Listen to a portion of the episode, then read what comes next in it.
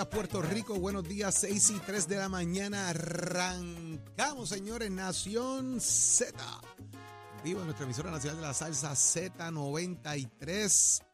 Señores, la número uno en Puerto Rico, Z93. Esto es Nación Z en el 93.7 FM en San Juan, 93.3 en Ponce, 97.5 en Mayagüez. Tu aplicación La Música también el Facebook de Nación Z, conectado todo Puerto Rico en la mañana de hoy con Nación Z, señoras y señores. Vamos a estar discutiendo muchos temas sumamente importantes a través de nuestras aplicaciones digitales, a través del 6220937, que lo hacemos usted parte de nuestra conversación, de que usted nos dé su opinión, de que hablemos de lo que está pasando en Puerto Rico, que usted nos deje saber cómo usted piensa de las situaciones que atraviesa el país. Soy Jorge Suárez, esta mañana en compañía del licenciado Eddie López. Buenos días, Eddie. Buenos días, Jorge. Buenos días, Saudi. Buenos días, Achero, Nicole, Melvin en los controles y Raúl si está por ahí. Un privilegio estar con ustedes una nueva mañana aquí en Nación Z por la emisora nacional de la salsa ZZZZZ93 para Saudi en lo que llega. Eh, hágase parte de nuestra conversación, el 6220937, también a través del Facebook Live y el app La Música, dele like y share para que le lleguen las notificaciones y si se perdió algo, pueda ir a la sección de podcast donde encontrará cada uno de nuestros segmentos y lo puede revisitar. ¿Qué hay para hoy, Jorge Suárez? Eddie López, arrancamos el día de hoy con el senador Ramoncito, Ramón Ramoncito Ruiz del distrito de Ponce, señores. Que Presidente de la Comisión de Gobierno. Con nosotros de diferentes temas relacionados a lo que está ocurriendo en el Senado de Puerto Rico, candidatura, todo, todo lo que está pasando en el país. Vamos a hablar con el senador Ramoncito Ruiz. Mira, ¿quién viene para acá? Nuestro amigo golfista. ¿Cuál de hermano. ¿Cuál de ellos? Ernesto Cabrera, candidato a Guaynabo. Hay que velarlo. Hay que velarlo. Hay que velarlo ese. Mira, en análisis de quién viene Oye, para acá. él tiene una ruta. En el, no hay análisis hoy. Él tiene una ruta. él tiene Ah, una que- que ruta. bueno cuando Nicolás. Jorge, en Precinto 5, Ajá. que la hacíamos desde el 2008, en los buenos tiempos. Las empanadillas de conejo en el arcoíris, todo Anda, eso por allá. Hay que, hay que un día de esto amarrarlo y, y llevárnoslo en el carro para que nos lleve a todos esos Ah, sitios. pues eso ahora en campaña lo hace.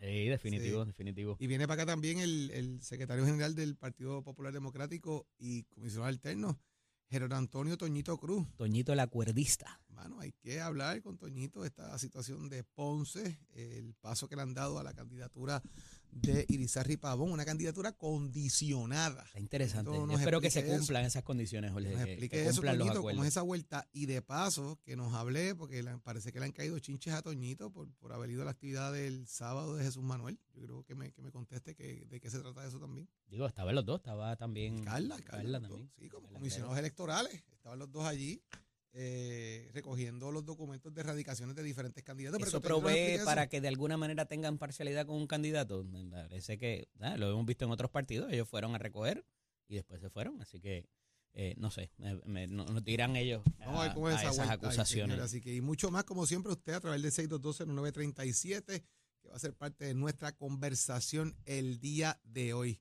Mira, les envié ayer un regalito y la única que me contestó fue Nicole con un jajaja. Regalo a los compañeros de trabajo. Regalito ¿No te trajo, gustó? regalito trajo, va a traer Saudi cuando llegue. Ajá. El cafecito que viene de allá de, Ah, el video, papá, tostado montado. a leña, papá. Tostado a leña, papá.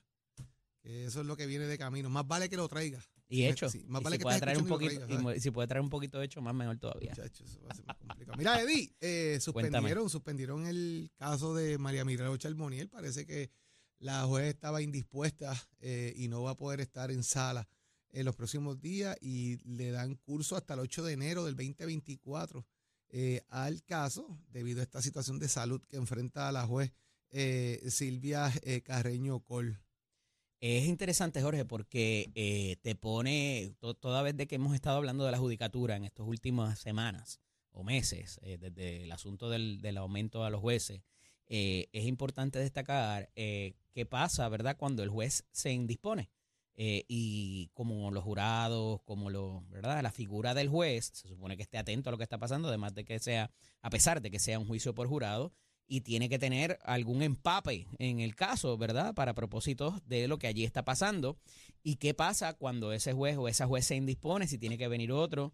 De ordinario, en el sistema estatal, por lo menos hay un juez pareja que está bastante, eh, ¿verdad? en conocimiento de lo que está pasando en sala y demás, las objeciones que se hayan dado previamente, eh, donde se hable de evidencia, si hubo vistas de supresión de evidencia, todo eso incide en si un juez se indispone y no puede continuar un caso o en o lo que ocurre eh, ¿verdad? No ocurre todo el tiempo, pero cuando se hay, hay que relevar un juez, de ordinario ocurre por, por una solicitud o, una, o un movimiento eh, motu propio de, inhibición. Eh, y aquí, pues, se abre una especulación fugaz ayer por razón de que el juicio, originalmente la noticia decía que se suspendía indefinidamente. Eh, ya se le pone una fecha del 8 de enero y considerando que estamos en la época de Navidad, no es descabellado ni es como que le dieron break hasta el año que viene. Eh, simple y sencillamente contando los, los días, eh, los días libres de fiesta, ¿verdad? Lo que se celebra el 25, el, primero, los, los, fines de semana también, no es tantísimo tampoco eh, ¿verdad? Parecería que es que la juez va a atender un asunto de salud, no se sabe si de ella o de algún familiar. estos, estos días son raros para procedimientos eh, en, la, en las oficinas médicas también. Eh, o sea que abre mucha especulación en cuanto a eso, pero más aún, ¿qué está pasando? Eh, detalla uno de los rotativos del país, que esto es perjudicial porque los jurados, que no, algunos de ellos o todos ellos nos deben estar escuchando ahora mismo, pues pudieran de alguna manera contaminarse eh, con lo que van a ver, van a leer y demás, eh, a pesar eh, o, aunando a esto el asunto de la evidencia tan trascendental que ha salido, que ha sido reiterada. Fíjate, pudiera entenderse que haya esta prueba acumulativa, Jorge, porque hay diversas personas más o menos diciendo lo mismo, ¿verdad? entonces, parecerían cuadrar las diferentes versiones con diferentes participantes en momentos eh, particulares eh, de cómo el esquema alegadamente se daba vis a vis lo que dice el pliego acusatorio. Pero me parece que lo más fuerte aquí, Jorge, y que va a estar bien complicado eh, sacar de la mente ese impacto del jurado, es el asunto del telmo y si el dinero se enterró o se tiró en un pastizal. O sea, eso creó un impacto tan fuerte a principio del juicio, me parece que fue el primer día, el primero o segundo día que salió eso, eh, que es como en otros casos, como decíamos, como el guante de, de O.J. Simpson, como la foto de Ángel Pérez eh, con la mascarilla puesta y el sobre que contenía algo. Eh, eso, son cosas que, que marcan un, un, impacto bien difícil de, de justificar inclusive o explicarlo de otra manera.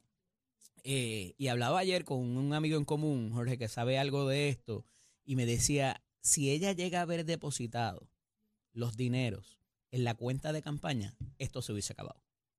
O sí, pues entra como donativo. Entra como donativo y me acojo a, entonces deja sin jurisdicción al Tribunal Federal, a las autoridades federales y se convierte en un asunto administrativo, una multa. Y devolver el chavo. Correcto. Multa y devolver el chavo. Y una violación quizás a la 222, a la ley de campaña, de financiamiento de campaña, que pudiera tener otra vertiente cuasi criminal, eh, pero que al final del día la pena sería una imposición de multa.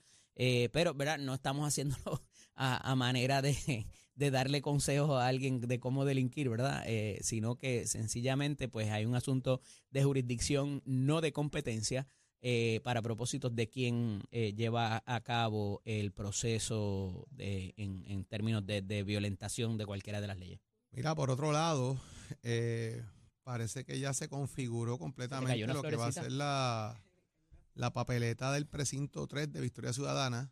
En San Juan se configuró completamente lo que es el cuadro político de lo que es la alianza. Así que Eva Prado eh, regresa a el precinto 3 de San Juan en una, en una candidatura.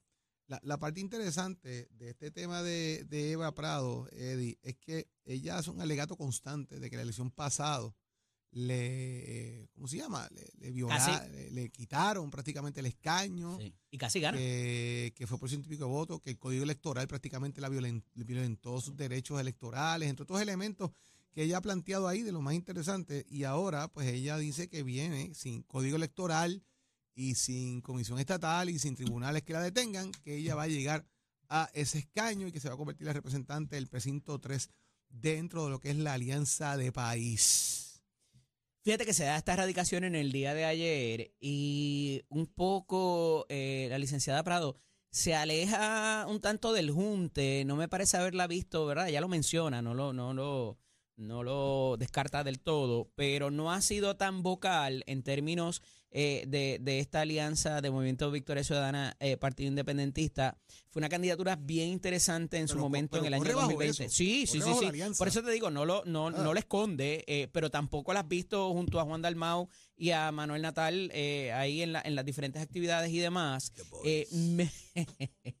los muchachos apretaditos. Mira, este, y a esos efectos, me parece que ha sido muy, mucho más astuta en términos de alejarse de ciertas controversias eh, y su plataforma ha sido una muy interesante de ideas en un precinto bien difícil, uno de los precintos más difíciles de Puerto Rico, escúchenme bien, donde hay muchas comunidades, donde hay urbanizaciones también, eh, pero es el precinto, y me corrige si me equivoco, no sé cómo haya quedado con la redistribución, pero es donde más eh, comunidades y residenciales públicos existen, si no me equivoco. El pedazo ese del precinto Triato Rey, todo ese pedazo por ahí. está, el, digo, el, uno tiene, comprende Lloren Torre y toda esa área que es bien grande. Correcto. Pero el que más pedazos tiene de residenciales juntos es el precinto 3. Y me imagino que ahora el 4 cogió un pedazo de la redistribución. Sin duda. Y, y tiene eh, eh, unas comunidades que han sido olvidadas y me parece que eh, en ese sentido ella ha presentado una propuesta bastante interesante. Ya no está el, el hoy senador eh, Juan Oscar, eh, y, y, eso pudiera tener un peso y, y me parece que, que pudieran, eh, tiene todas las probabilidades de alcanzar ese escaño por razón de que, digo, y nada, nada contra Cheito, ¿verdad? Me parece que es que se llama el, el, el, representante, pero el recognition me parece que es importante en, en este tipo de precinto y ella tiene ese momentum que no la detuvo. Ha estado un poco apartada de lo que es los señalamientos y la fiscalización, pero me parece que eh, pudiera ser interesante. No obstante, tengo que recalcar el asunto que siempre recalco, siempre recalco con el Movimiento Victoria Ciudadana y el Partido Independentista, que es que, número uno, han tenido ya un récord legislativo para evaluarse. Número dos, no es lo mismo con, que, eh, con o que sin lugar y el asunto eh, también de que eh, el anticapitalismo y todas estas otras eh, situaciones que ciertamente alejan quizás a ese voto joven pensante que los ven como una alternativa y eso pues ciertamente va a pesar en la mente de cualquiera al votar por un candidato que sea parte de, del Junte. De otro lado, y va a ser interesante, la carrera de San Juan se va a poner bien interesante. Eh, la verdad que sí, Va, a haber muchos ojos pendientes al tema de San Juan durante este proceso electoral. Mira, por otro lado. Háblame de eh, Ponce, háblame de Ponce. Eh, Ponce, ahí vamos ahora. aquí, aquí se ha planteado ayer un acuerdo condicionado, que ahorita tendremos al secretario del partido para que nos explique bien de qué se trata, ¿verdad? Cómo es que se maneja esto. Un acuerdo condicionado eh, de lo que es la, candidatura del doctor Irizarri Pavón. Lo que establecen de lo que se puede, de los medios de prensa que ayer se distribuyeron, ¿verdad? Es que aquí estuvo involucrado Tito Furquet, el representante de Ponce, Así que no es solamente la candidatura de el, del doctor Isaac Ripabón, parece que es un asunto condicionado de varias candidaturas en el municipio de Ponce. O sea, que hay plan B, es lo que tú quieres decir. Siempre se ha dicho que Tito Furquete está interesado en la posición de alcalde si eventualmente Isaac Ripabón no aspiraba o que él estaba dispuesto a retarlo. Eh, la comisión cualificadora del Partido Popular, Toñito nos explicará cuáles son las consideraciones que tienen para tomar la decisión, ¿verdad? El alcalde todavía no tiene, eh, Guillito va un paso adelantado al alcalde, ya Guillito eh, tiene causa para juicio, ¿verdad? Guillito está en ese proceso ahora mismo. Guillito, Guillito. Guillito, exacto. El alcalde de Ponce no ha llegado ahí todavía.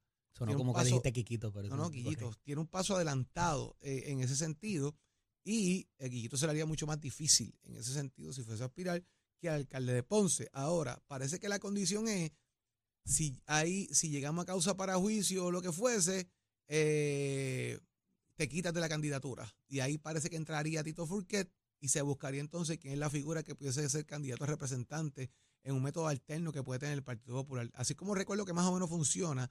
Ahorita Toñito que nos explique un poco más, pero ¿cuáles son las alternativas que uno tiene, eh, Eddie, en este caso? ¿Qué uno hace? Mira, es complicadísimo porque obviamente el alcalde está suspendido, hay que decirlo, ¿verdad? Por la, por la División de Integridad Pública y Asuntos del Contralor, eh, que es una determinación completamente de su de su entera prerrogativa, ¿verdad? Por no decir arbitraria. Eh, pero eh, la realidad es que el caso a nivel de causa probable, eh, hay una determinación de causa. Lo que pasa es que ahora iría a vista, a vista de, de preliminar, me parece, que es la etapa que viene próxima, pero eso todavía está un poco en suspenso. me corrige si me equivoco, Jorge, me parece que ya pasó causa probable, que por eso es lo que procede la suspensión del alcalde. Eh, y ciertamente esto, dejarlo ahí a ver qué pasa en año político es complicado. Eh, y obviamente hay mucha gente esperando allá afuera qué va a pasar, inclusive gente de otros partidos, eh, para ver cómo rehacen o, rediseñan su, sus campañas, ¿verdad? Y sus ataques políticos. Entonces, esto deja y pone al Partido Popular en una situación de casi de indefensión, porque es que o salgo y me tiro y muero en la raya con el ahora alcalde suspendido o de alguna manera, o sea, te, queda hasta el 2 de enero para poder viabilizar la candidatura. Entonces, me parece que eh, eh, si un acuerdo tiene condiciones, por definición. Eh, ahora bien, ¿cómo tú amarras eso? Porque al final, en junio, tienes una primaria de ley. Y por más acuerdos que haya, al final la primaria de ley es lo que va a determinar si el candidato Eddie, un método, o sea, si vamos a establecer que el alcalde tenga que quitarse la candidatura. Sí. Y hay unos preacuerdos de quién puede ir por un lado y quién puede ir para el otro. Pero en el proceso interno pueden haber 20 candidatos. Lo que pasa es que yo no estoy tan seguro, y nos dirá ahorita Toñito Cruz, Jorge, de que si una vez tú certificas al candidato, esa certificación no puede ser condicionada para propósitos de primaria. Legalmente entiendo que sí. Le vamos a preguntar a Toñito ya mismo, pero entiendo que sí, porque si el candidato se quita de la candidatura. Ah, pero eso, es, lo que, eso es lo que te estoy diciendo. Todos los derechos son renunciables. el tema es que el candidato va a renunciar a su candidatura. Y al renunciar a la candidatura es el partido el que es el dueño de la candidatura y viene un método alterno. ¿Qué lo pues obliga? El, acuerdo que firmó, que es lo que yo quiero que Toñito nos explique bien, el acuerdo que firmó donde dice, si esto pasa, yo me voy porque yo puedo firmar un acuerdo contigo, ¿verdad? Y eso nos va, tú vas al tribunal y me dices, mira, Eddie acordó conmigo venderme un carro, por ejemplo, venderme una propiedad. Y ese acuerdo tú lo puedes enforzar, pero si esa propiedad está a nombre de Saudi, ese acuerdo entre tú y yo no necesariamente tiene consecuencias para un tercero. Y a eso es que me refiero. Vamos a ver qué claro, de eso, está la palabra y está la cuestión pública y está la cuestión política, eh, donde esa persona se comprometió a hacer eso. Pero en estricto derecho. es un acuerdo con más de una mm. persona, por lo que yo creo aquí. O sea, aquí hay un asunto. Más difícil aquí Tiene, aquí tiene que haber un acuerdo de palabras. Para su cumplimiento. Nos da, eh, pero aquí tiene que un acuerdo entonces de caballero de cómo lo van a manejar. No obstante, políticamente me parece lo más salomónico porque eh, el, la propia persona está haciendo un reconocimiento de su dificultad para su candidatura. Entonces, eh, por dónde vaya a enfilarse eso y cómo le vaya a afectar en su propio caso a nivel de la percepción en su día cuando tenga un jurado o cuando vaya eso tiene que Ver también con el tema de yo estoy aspirando, estoy aquí porque todavía me siento viable o lo que fuera, o cómo incide eso en el jurado, pues vamos a ver qué pasa con eso. Sí, pero tú decir, eh, pues si me encuentran causa me quito, ya eh, pudiera debilitar tu caso. O sea, tú tienes que eh, ir, mira, mira, mira a José Guillermo Rodríguez, o sea, él va hasta la última y dice, para adelante, pero no ha radicado. No ha radicado. Ah, porque no puede que son otros 20 pesos. Porque entonces sí la comisión cualificadora, porque tiene Acuérdate que la comisión evaluadora habla de idoneidad de los candidatos. y eso puede ser cual. tiene un paso adelantado en ese sentido. ya está en juicio. Que no tiene el, el de Ponce. Yo creo que eso es parte de esa discusión que tiene que darse. Pero eh, quiero darle la bienvenida, como todos los días, aquí a Nación No, no, esa bienvenida va a ser condicionada también. Eh, a una persona que no trajo café, eh, que se supone que llegan aquí una bolsita de café y no están. Se me queda. Encima de la mesa. Porque obviamente la Por eso yo te regalo de Navidad lo que te regalé anoche. La condición de ayer precisamente era, eh, no se preocupen, que yo los llevo, no se me va a olvidar.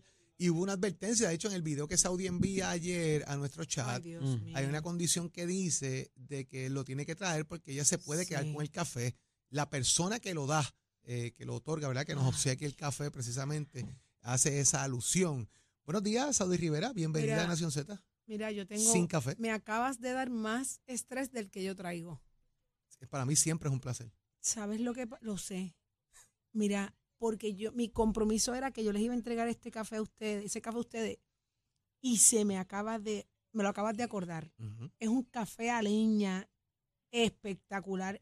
De Sí, a, todos, Barranquitas. a todos se nos hizo agua la boca, tranquila. Café tostado a leña. Ustedes ten- tienen que, bueno, él les envió. Bueno, sí, nos encantaría probarlo, Sí. pero no podemos hoy. O por lo menos olerlo. Pero yo voy a cumplir con esta persona maravillosa que se encargó de eso. Eh, estoy buscando ¿verdad? toda la información, el nombre aquí, y, y él sabe, eh, él me va a entender. Él me vio ayer, como yo estaba, eh, donde estábamos, y la noche no fue fácil para mí. Les confieso que no he dormido absolutamente nada, nada, nada, nada. He llorado mucho, he gritado mucho de dolor y, eh, y estoy, yo estaba en Ay Bonito anoche, ayer, Ajá. haciendo un reportaje, estaba en el jardín de Gini y ahí hay un área de café. Allí fue que lo vi. Ay, señores, qué cosa más divina, un café tostado a leña. Y él cariñosamente les envió un café a cada uno y toda la cosa, porque ustedes son unos cacheteros, aunque no estén, Mm. ¿ves? Lo sabe- Pero- lo sabemos también. Sí, pero quiero agradec- agradecerle ese café maravilloso, espectacular, y tiene que ir allí a probarlo. el ¿Cómo es que tú dices? Ven acá que te voy a dar un abrazo. Sí, Mm. un abrazo.